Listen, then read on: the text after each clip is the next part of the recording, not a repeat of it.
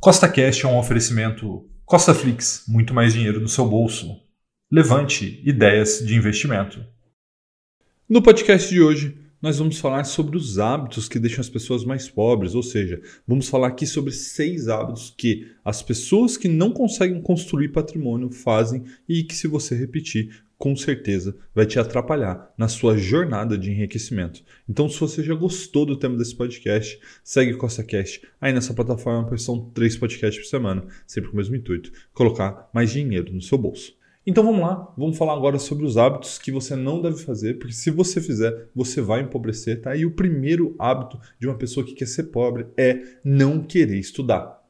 As pessoas pobres acham que o estudo é uma obrigação, né? e essa obrigação acaba quando você sai do ensino médio, mas isso não é verdade. Tá? O estudo deve ser permanente na nossa vida, seja para melhorar as nossas habilidades profissionais, as nossas habilidades pessoais e até mesmo as nossas habilidades financeiras. E o segundo hábito que você deve evitar é evitar o hábito de não ler.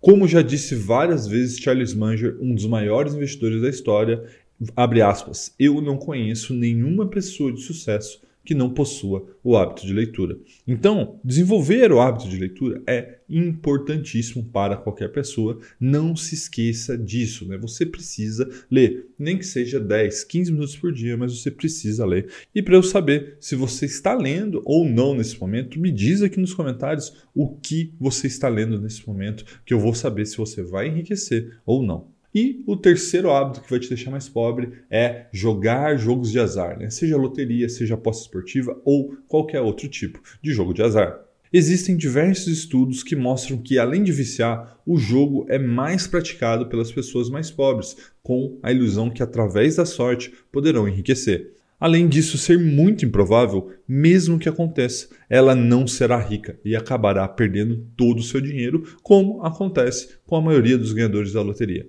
Por quê? Você precisa memorizar essa frase que eu vou te falar agora. Enriquecer não é um evento, enriquecer é um processo e esse processo pode ser ensinado e pode ser aprendido. E é isso que eu vou te ensinar no Mente Blindada. Então, se você ainda não se inscreveu, se inscreva, o link está na descrição. E o próximo hábito que vai te atrapalhar a enriquecer é acreditar em promessas de enriquecimento rápido. Quem não conhece alguém que já caiu em uma pirâmide financeira? E, inclusive, hoje é ainda mais comum que isso aconteça por conta das redes sociais. Sempre vai haver alguém ostentando para te mostrar uma vida luxuosa e fazer você cair em algum golpe, né? Cada hora é um golpe novo. Então, lembre-se do que eu vou te dizer agora. O único dinheiro fácil que existe é vender a promessa de dinheiro fácil. E o próximo hábito, na realidade, é uma crença, uma crença limitante, né? Que acredita que toda pessoa que é rica é porque ela ou herdou esse dinheiro, ou pior, ela foi desonesta. Isso acontece por conta do nosso imaginário, né? Imaginário esse que foi construído ao longo da nossa infância, ao ver novelas, ver filmes, ver desenhos, onde normalmente as pessoas ricas foram ou desonestas ou herdaram a sua fortuna. E isso é uma grande mentira, né? pois, embora é óbvio que isso exista, a ampla maioria dos milionários e até mesmo dos bilionários foram self-mades, ou seja, chegaram lá sozinhos, porque construíram negócios que ajudaram milhares e alguns até mesmo milhões de pessoas. E o último é o pior de todos, que é se fazer de vítima. Para sair da pobreza, você precisa assumir que só depende de você, sem nenhuma desculpa.